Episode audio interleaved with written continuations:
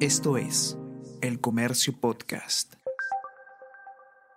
Muchas veces nosotros conversamos, los propios ministros, con el presidente, vemos que tiene otras posturas y de pronto eh, cambia de posición y, eso debe ser porque conversa con alguien, ¿no? Entonces, sí, yo siempre he encontrado un problema en la gente que lo rodea, ¿no?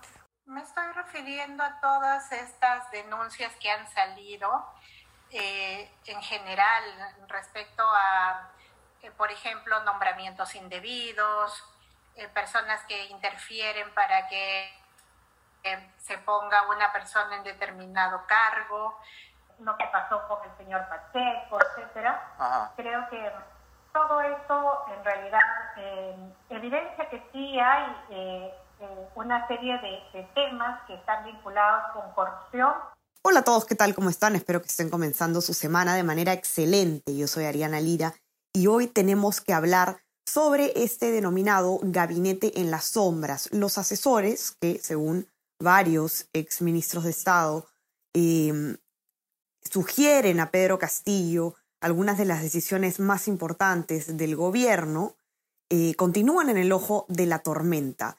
¿Quiénes son estos asesores y a quiénes han recibido ellos o a quiénes han visitado a lo largo de su gestión?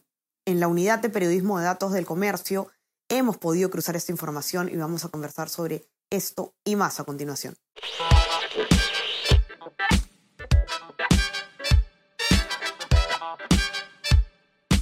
Esto es Tenemos que hablar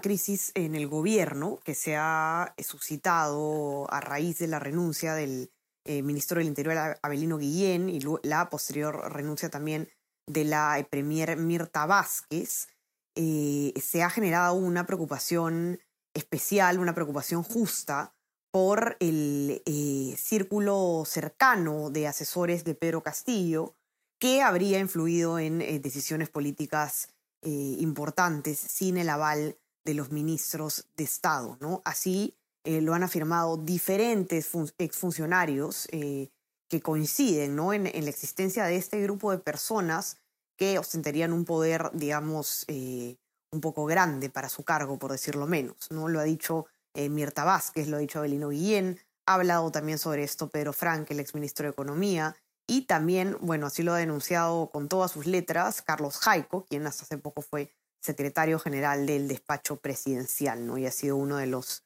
eh, de los que ha denunciado este supuesto gabinete en las sombras, ¿no? Este círculo de confianza de eh, Pedro Castillo. ¿Qué es lo que hemos encontrado nosotros desde la unidad de periodismo de datos del comercio? Lo que hemos hecho ha sido eh, revisar a quienes recibieron estos asesores en sus despachos, según el portal de transparencia, y también qué visitas hicieron ellos, por ejemplo, al Congreso de la República para ver más o menos con qué tipo de personajes solían reunirse, ¿no? Según fuentes del comercio en el gobierno, son dos las personas que eh, más influencia o más peso tendrían en, en este círculo de asesores del presidente.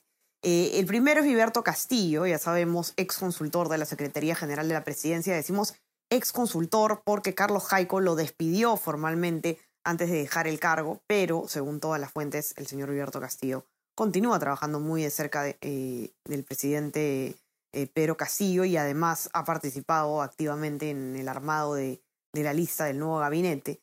Y por el otro lado tenemos también a otro personaje con mucho peso dentro de eh, las decisiones del presidente, que es eh, Beder Camacho, subsecretario general de la entidad. Beder Camacho es interesante eh, recordarlo. Él está en, el cargo de subsecretario general del despacho presidencial desde antes, desde la gestión de Bruno Pacheco. ¿no? Bruno Pacheco, este secretario general que generó muchísima polémica en su momento, porque, em, por, la, por la controversia sobre las presiones en los ascensos de las Fuerzas Armadas.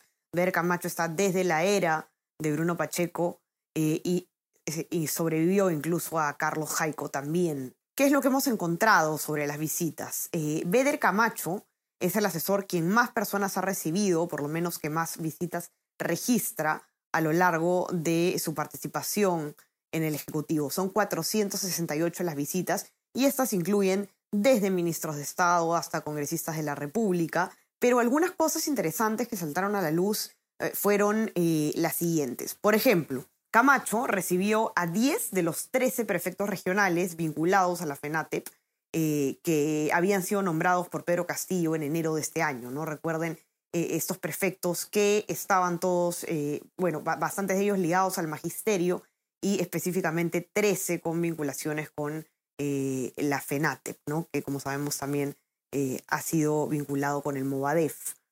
Beder Camacho los recibió casi a todos. Otra visita muy interesante, eh, de, hecho son varias, son 23 las visitas que hace José Fernández Latorre, director de la DINI, de la Dirección Nacional de Inteligencia, a la oficina de Beder Camacho, ¿no? En 23 ocasiones eh, se reunieron. Otra persona que también fue recurrente es Eduardo Pachas, el abogado de Pedro Castillo en el caso Petroperú.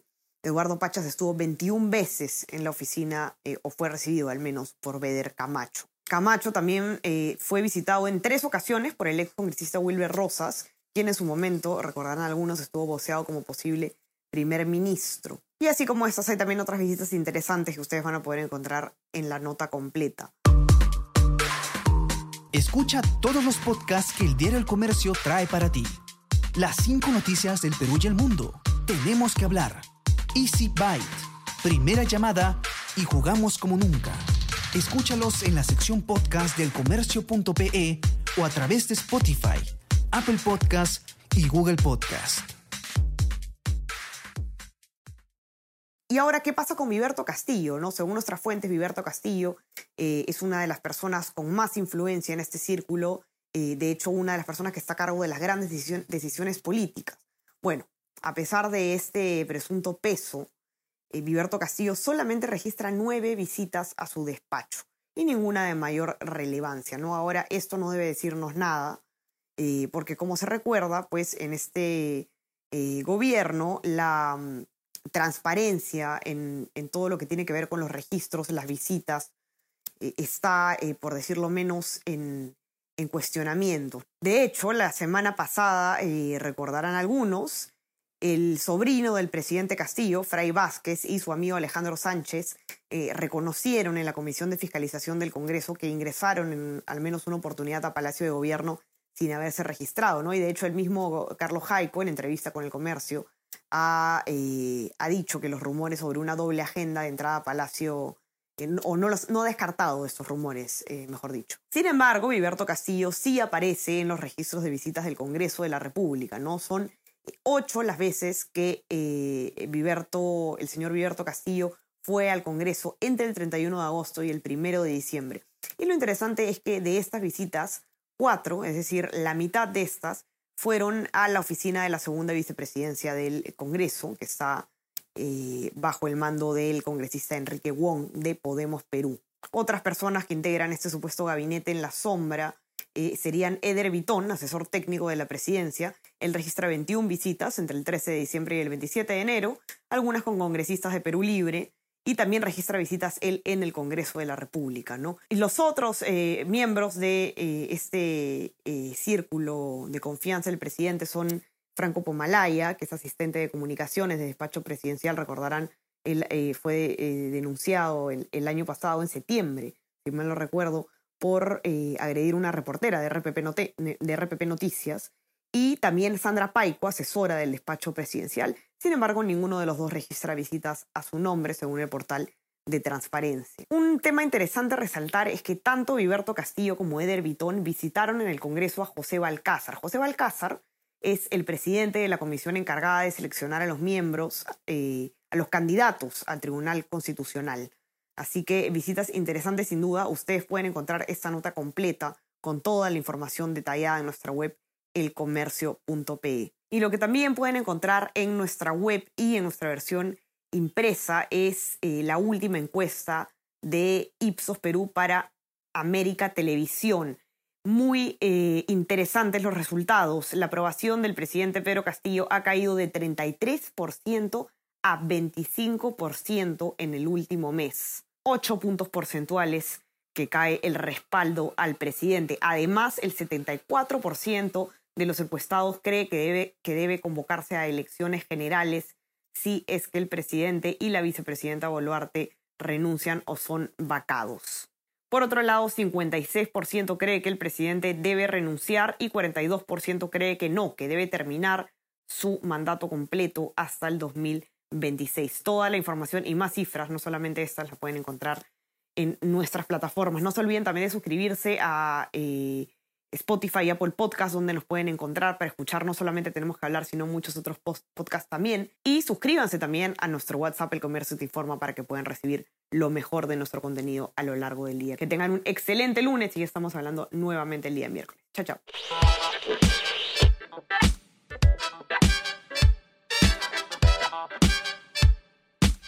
Tenemos que hablar